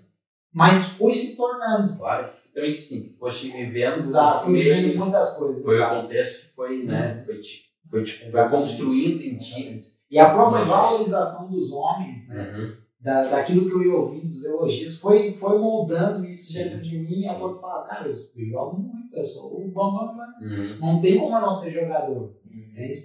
E eu acreditava que o mundo era aquilo, e se eu perdesse um dia, eu não tinha mais... É o que acontece muitas vezes, não, não o futebol em si, mas todos os seres humanos, que não se apegam em Deus somente, acabam por transferir isso para alguma coisa, né? E o meu era o futebol, o meu mundo era o futebol. Tanto que essa foi a minha oração. Uhum. Basicamente eu estava dizendo para Deus, quebra o ídolo, quebra o meu ídolo. Porque senão eu não vou conseguir viver os propósitos que tu tens para a minha vida. entendeu? Então foi nessa. E Deus arrancou, cara. Foi, foi incrível. Deus arrancou mesmo. Eu não perdi a paixão pelo futebol. Gosto muito. Eu vejo os jogos da Copa todo dia. É, é, comento, falo sobre futebol com meus amigos. Vou ainda jogar futebol de sete. Tenho essa paixão. Porque acredito não só hoje que. é, eu acredito muito que essa minha conexão com pessoas ímpias do futebol me Uhum. e já me trouxeram muita, muito, meu testemunho dentro desse ambiente mudou muita coisa. Isso tinha um projeto. É, de- daí saiu um projeto de, de uma equipe de futsal, Uhum. que essa era a minha ideia, era trazer pessoas com a minha história que viveram aqui em Portugal, porque essa minha história é, Várias muito outras como- pessoas. Existem muitos, sim, É. muitos mesmo. É, eu até criei um vídeo, um documentário uma, um, uns tempos anos atrás, vi- vira- visual- visualização muito grande, porque eu contei essa minha história e tentei. A minha ideia era criar esse projeto, né? E esse vídeo está disponível Está disponível no meu Instagram, no Instagram. assim, tá mesmo com Mas até tá- fixado. No YouTube ele não tá. No YouTube eu não sei se tá. Eu acho que eu joguei, mas Qual é o teu, Instagram? é Francis Matias Underline. Matias é com TH. Não, Sim, sim. tem Matias. não, Francis Matias Matias. Underline. Underscore. underscore, é. Sim. É, lá nos destaques tá esse vídeo. lá vídeo. E, e pronto, e a minha ideia é trazer a consciência de muitos jogadores ou que têm sonho de ser jogadores no Brasil a isso, que não é o mar de rosas que nós imaginamos Uhum. aqui quando viemos, né? E que nós precisamos sempre vir com o pé no chão, estudar o que, que se passa aqui, entender o que, que é necessário para que aí, de fato a gente possa ver esse passo. E principalmente não vir com um ídolo no coração.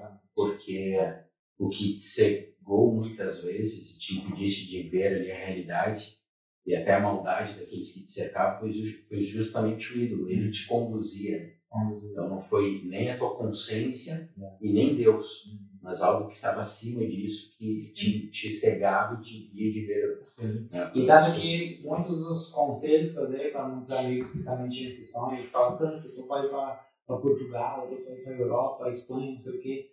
O que, que, como é que é aí? Fala, cara, vem preparado para tudo. Até no sentido de ter que largar o futebol para trabalhar. Se tu não quiser voltar pro Brasil. entendeu? Pode dar certo, mas pode não dar certo. Entendeu? Porque eu já começava a compreender, e até hoje falo, e esse, muito desse vídeo eu, que foi criado foi com esse intuito, de Uhum. despertar, né? Porque há muitos, não era esse homem que nos trouxe, há muitos desses, há milhares desses. É. Já, já saiu muitas reportagens em Portugal de pessoas que estavam morando embaixo de bancadas, passando fome, frio.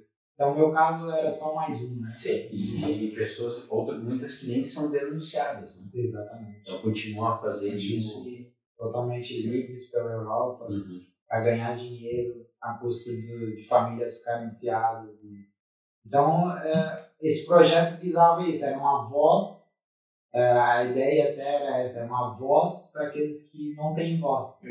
entende? Mas o projeto tá, tá, Não, entretanto, não conseguimos muito apoio, né? Eu tentei buscar, mas- e também minha, minhas condições de vida e o ritmo de vida que eu estava tendo, eu não estava conseguindo já gerir. Porque a minha ideia era criar um clube de futsal, onde não só eu conseguia dar condições para. Como eu já tinha muito contato no futebol, a minha ideia era dos jogadores que estavam aqui largados, como eu, na minha situação, se juntar. pudessem estar ali conosco jogando e de alguma forma eu depois fazer uma transição para algum empresário Uhum. honesto ou algum clube, porque eu já tinha muito conhecimento, né? E consegui, fiz isso com Uhum. algumas pessoas, entende?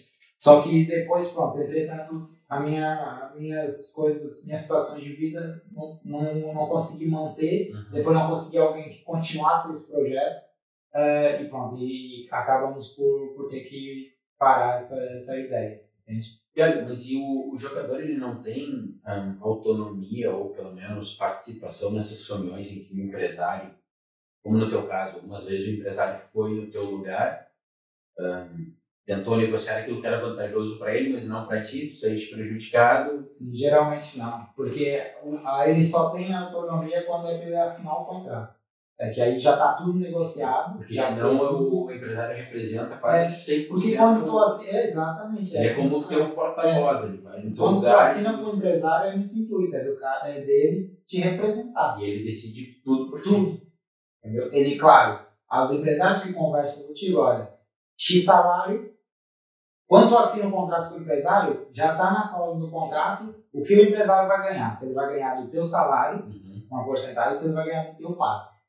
Uhum. Quando for vendido, é vendido por 50 milhões, tem X por, por cento do teu passe. Por isso que tu precisa contar com uma pessoa honesta Honesta. e competente. Exatamente.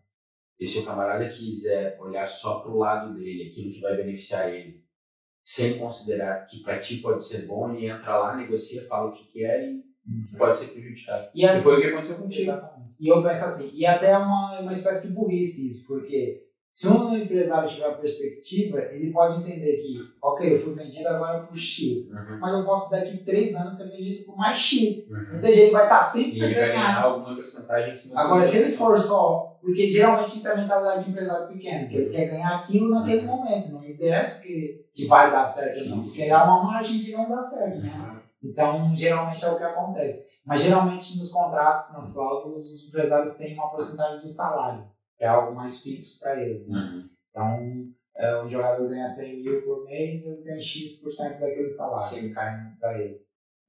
Então, basicamente é isso. O empresário, alguns empresários falam para os jogadores: olha, o clube está oferecendo X, Uhum. é, vamos, vamos, o, o, ele vai, vir, vai te comprar por X, e vai entrar isso e etc. Mas alguns é só é na, na camuflada entre a direção e eles, eles negociam e depois o jogador só vai passando. E hoje, como é que tá a tua vida? Já era futebol, agora é. Hoje acabou tudo. né? Não, hoje ainda jogo no, no futsal com amigos e isso. É, mas é muito sem, é, sem compromisso, né? Sim. Eles até são campeões nacionais, foi interessante porque nessa também nesse projeto me, deu a oportunidade de ir para um estágio da seleção portuguesa de futebol de sete. E na época eu até ia para Eslováquia jo- representar Portugal. Já tinha, já dei entrada no TI e já podia, né? Só que na mesma época ia nascer minha filha. Aí eu, isso eu expliquei para eles também. Até fui pro primeiro estágio, porque eu queria muito ter ido, né? Mas eu falei, não, não, não tem como, porque pronto, minha filha pode nascer a qualquer momento. Ehm, e pronto, e agora eu jogo nessa equipe que é. Que, que entretanto eu fiz amizade, eles são campeões nacionais aqui, Portugal, de futsal. E vou jogando lá sem compromisso, mas a minha vida não tem nada a ver. Agora é totalmente voltada ao ministério, porque Deus me despertou a consciência. Só me lembrar daquele texto de Paulo aos Romanos, né? Todas as coisas cooperam para o bem daqueles que amam. é verdade. E todas as coisas não são as coisas boas, nem são as coisas que nós queremos. São as coisas que fazem parte do, dos planos de Deus para nós. Então, tudo que faz parte dos planos de Deus para nós, ainda que não seja a vontade do nosso coração, é boa para nós. E, e- e veja que sempre houve aqui algum empecilho, até mesmo para ir à Eslováquia, representando foi Certo, ca- né, caiu mesmo naquele período lá Certo, da, da filha. Então Deus sim, tá, fecha a porta de todas as formas e que talvez aquilo não fosse o desejo do teu coração, mas é o desejo do coração de É. Deus para ti e para o teu chamado, para tua vocação. Isso é interessante, porque é, pronto, dentro da minha vida ministerial eu já peguei muitas pessoas que rebatem contra isso, né? Porque é, as pessoas vivem por sonhos, Uhum. expectativas. Então, quando entra alguém, Deus, querendo frustrar isso, eles não acreditam que um Deus possa, um Deus bom possa fazer isso, entende? E cara, eu sou a prova viva de que nem sempre os nossos sonhos e desejos pessoais são os desejos e vontades de Deus. Claro. É claro que Deus te dá total liberdade de tu viver a tua vida. Eu poderia continuar até hoje estar quebrando cabeça no futebol até que Deus fala, pronto, vai a tua vida e Uhum. tenta o que quiseres, né? Mas, é, como falaste, como o versículo fala, ele sabe o que é bom, ele Uhum. sabe o que é melhor, ele sabe, ele vê lá na frente, né? E, e, e, por, e, e essa é uma resposta a todos aqueles que tentam e continuam quebrando a cabeça, tentando buscar os seus sonhos, seus objetivos e achando que Deus vai continuar abençoando quando Deus tem total, um caminho total, totalmente diferente. Que nos lembrar qual é um, o motivo, a razão da nossa existência, que é a manifestação da glória de Deus. É. Nós, nós existimos porque Deus tem um propósito e o propósito não é a nossa exaltação, a nossa satisfação, o nosso conforto. Deus pode conceder essas coisas, mas não é esse o fim. É. O fim é a manifestação da glória dele, a exaltação do nome do, do seu filho, É. através de nós. E se nós vamos por um caminho em que o nome do filho não será exaltado, Deus não será glorificado, então esse caminho não é bom. É verdade. Porque não é um caminho que, é, que trará é, resultados ou consequências, melhor, resultados eternos para as nossas vidas. Trará sim consequências, que podem ser consequências negativas, se nós andarmos por ele e não forem os caminhos do Senhor para nós. Então Deus vai fechando portas aqui para te levar no caminho dele. Eventualmente Deus guia pessoas em caminhos que são aqueles caminhos que a pessoa quer, Uhum. mas que não é porque a pessoa quer que Deus as guie lá, é porque ele será glorificado né, daquela forma. Agora, outras pessoas não, ele vai a glorificação, a exaltação do nome dele, através da vida da pessoa, por outros caminhos que ele eternamente definiu. É. E vai, ele vai nos conduzir por isso. É, é como Jonas. Sim. Vai por um caminho, não, vai acabar em Nínive e vai falar o que quer em Nínive. Não há hipótese. Não adianta querer ir para um navio e fugir, que ele vai te jogar dentro do Não mar, cara. É verdade, olha, foi a minha transição de vida.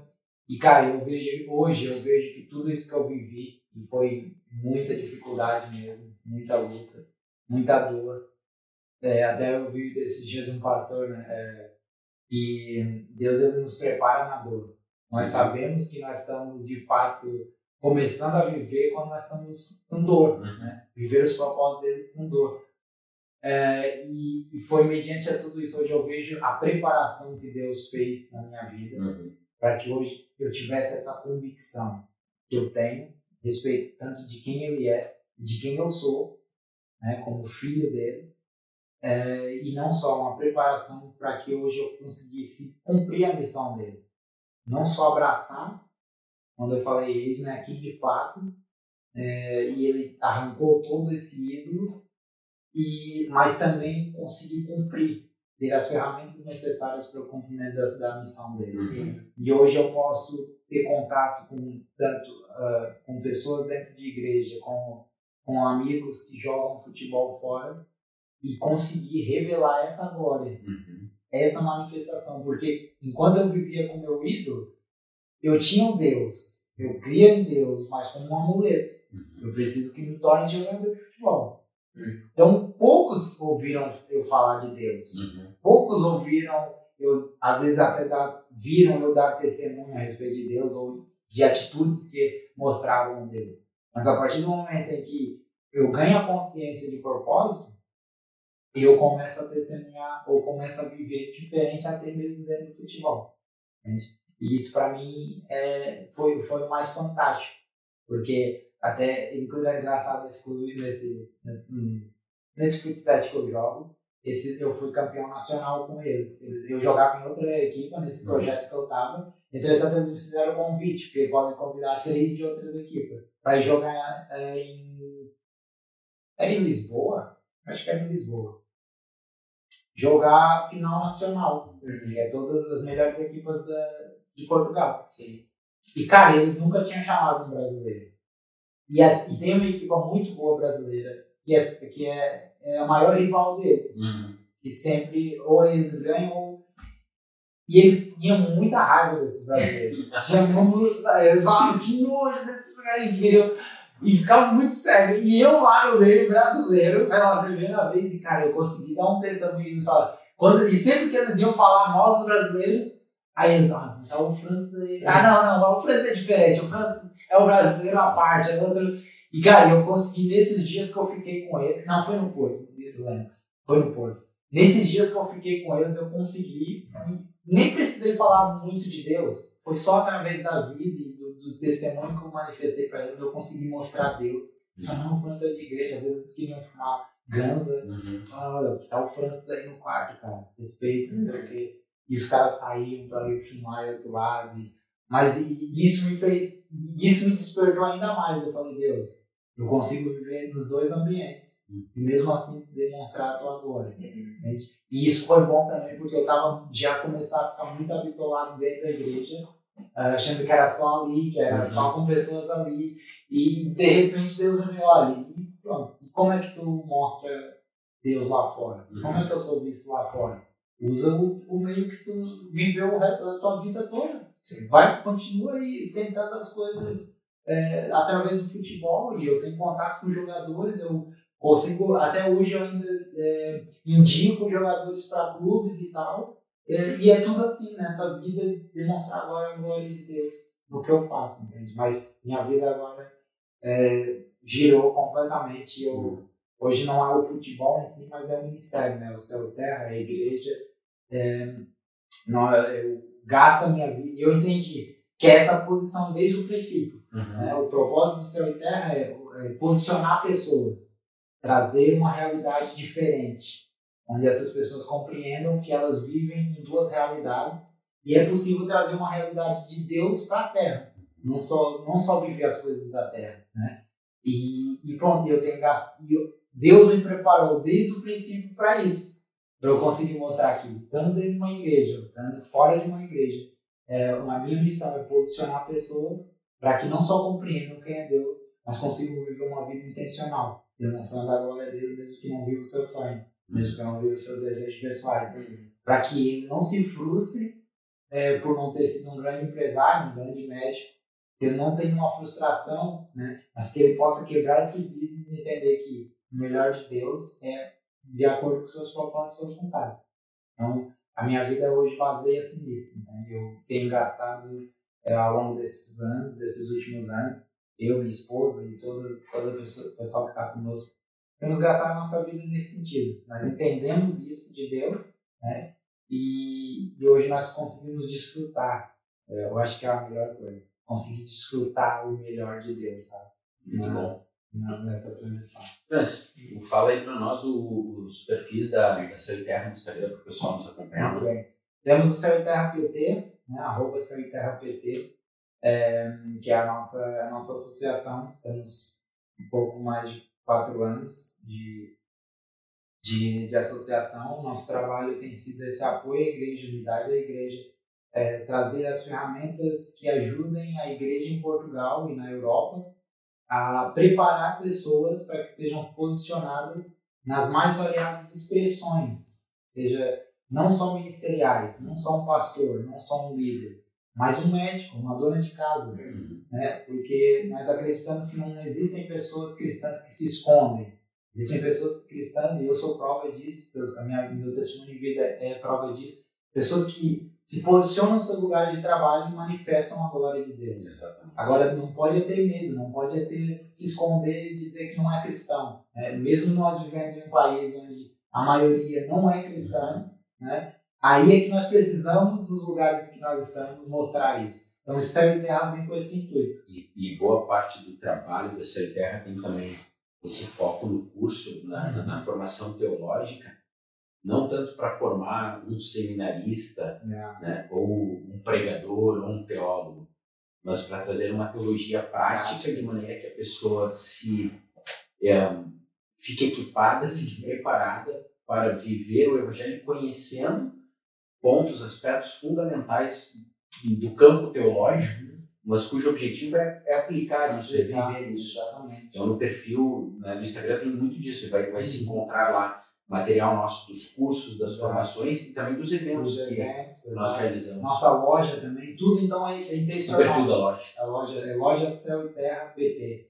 É, então, como eu estava dizendo, tudo na nossa associação é intencional. Nós é, movemos todas as ferramentas que Deus nos dá, cursos, loja, eventos, conferências, a ação social, tudo que nós fazemos é com este intuito de posicionar as pessoas, darem as ferramentas práticas a elas, mesmo que a gente traga profundidade né, nos nossos Uhum. cursos, mesmo que a gente traga conteúdo de qualidade bíblico, cristocêntrico, é com o intuito de que elas tenham convicção. Porque nós acreditamos que hoje né, o mundo está, até o Francisco falou, sem mente.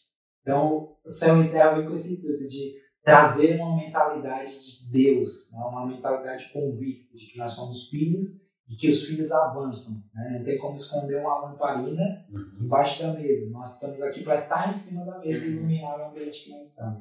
Então nós temos esse intuito de avançar, temos criado muitas conexões com pastores, líderes eh, de igrejas em Portugal. Temos muitos projetos para 2023, quem tiver a oportunidade, siga a nossa página, siga o Instagram, eh, conheça o nosso conteúdo, venha conversar conosco também. Temos Nós cursos de idiomas. De né? idiomas, é verdade. Lançamos- muito bom. Lançamos um curso de inglês agora recentemente, não só é, acessível em termos de preço para quem deseja fazer inglês, né, aprender ou, ou des- destravar o seu inglês, mas também agora temos o intuito ministerial. Nós queremos preparar líderes e pastores para pre preparar, e membros, né? Preparar sermões, pregações em inglês. Então, é mais uma ferramenta que nós temos aí para a nação portuguesa. Amém. Amém. Muito bom. Fala, do... Fala pessoal também do nosso site. É, agora o Café Coado tem um site. É bem fácil, é cafécoado.com. Lá você encontra todos os episódios novos, vai ter lá o, os links e tudo mais para você se chegar, vai, vai ter uh, os links das redes sociais. O Céu e Terra também está lá no site. Temos o um bannerzinho lá do, do Céu e Terra. Se você, uh, por acaso, não conseguir chegar ao link, é só ir no cafécoado.com. Lá tem o link também do Céu e Terra. Para facilitar, agregamos tudo lá no cafécoado.com. Muito bom. Sr. Francis, obrigado pelo teu tempo aí, obrigado pela narrativa toda para que nós pudéssemos conhecer não só a tua história, mas uh, os planos de Deus através da tua vida como mais um membro da família da fé do corpo de Cristo, um filho de Deus, cujo testemunho serve também para inspirar toda a igreja do Senhor, todos aqueles aqui que nos escutam e estão acompanhando esse programa podem ver né, o quanto confiar em Deus é a solução para tudo é. que nós esperamos. Então, ainda que os nossos planos não se cumpram, aqueles que confiam no Senhor não podem se desesperar. Hum. Porque Deus tem planos, Ele tem planos para toda a gente, é. e os planos dele jamais serão um, uh, fracassados. Hum. Os planos dele sempre se cumprirão. E nós encontraremos descanso, paz, regozijo hum. e total plenitude, é, é, convicção, esperança hum. Do nosso propósito nessa terra quando nós confiamos em Deus e nos seus planos, hum. e não nos nossos planos. Mas é isso aí. Ainda voltaremos a, a conversar em outros programas. Trataremos aí de questões ministeriais e outros assuntos. Mas, de novo, obrigado. Que Deus te abençoe. Que nós possamos continuar com esse trabalho nessa terra, avançando pela, para a divulgação do Evangelho aqui em Portugal. Amém. Obrigado, obrigado pela oportunidade também, a todos vocês. Então, um último, um último que eu posso deixar aqui para as pessoas, uma última frase que seria: é, amem o processo Amém o processo de Deus. Por muito que vá doer, muitas dificuldades que nós, todos nós passamos por uma dificuldade específica, mas amem o processo porque Deus sabe, Ele vê muito mais à frente do que nós. Ele sabe sempre o melhor. Amém. Obrigado, Francis. Obrigado. E não esqueça, pessoal, café coado, porque nós filtramos pela palavra. Nós filtramos pela palavra aquilo que consumimos. Exatamente. Obrigado aí que filtramos à luz da Bíblia as palavras do Francis. Amém. É isso aí. Obrigado. Obrigado, pessoal. Até a próxima. Até a próxima.